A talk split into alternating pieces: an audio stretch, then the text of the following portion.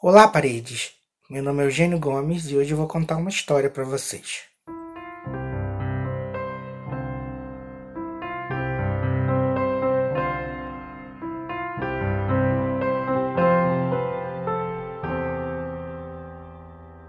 Era uma vez um belo casal chamado Maria e Genaro. Maria e Genaro moravam no interior, viviam de agricultura e trabalhavam muito, sol a sol. Para todos, Maria e Genaro pareciam um casal perfeito, feliz. Maria Francisca, até porque ninguém chamava ela de Maria Francisca, até perdoava o comportamento explosivo de Genaro às vezes. Quando estava com raiva, Genaro chamava ela de Maria Francisca, realmente. Mas um dia aconteceu.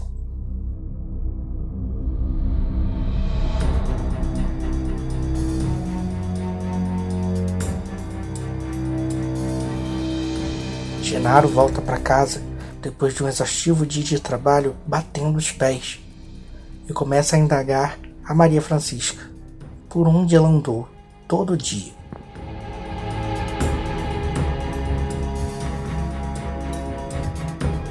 Maria Francisca começa a responder. Diz que foi com uma amiga cortar lenha no matagal perto de casa.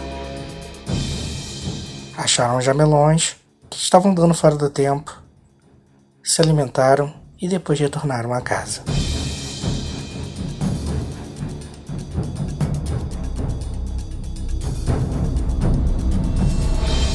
Mas não foi isso que Genaro ouviu no bar onde ele parou, logo assim que terminou as atividades do dia. Lhe disseram que Maria estava o traindo, e não importava qualquer desculpa que Maria desse. Genaro já estava decidido a acreditar nos rumores que ouvira.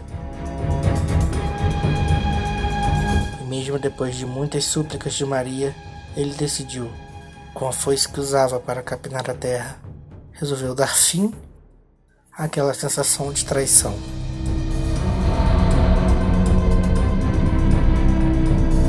E com uma mira impecável, foi São Maria no pescoço.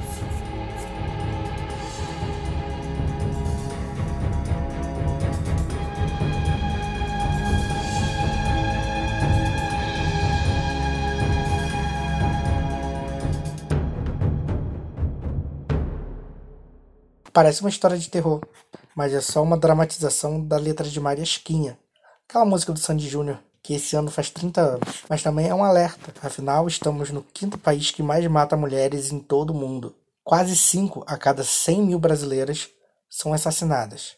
E é assim, com um rumor, por algum motivo torpe, que isso acontece. Fica a reflexão. Siga a gente nas redes sociais, arroba falando pras paredes. E até a próxima.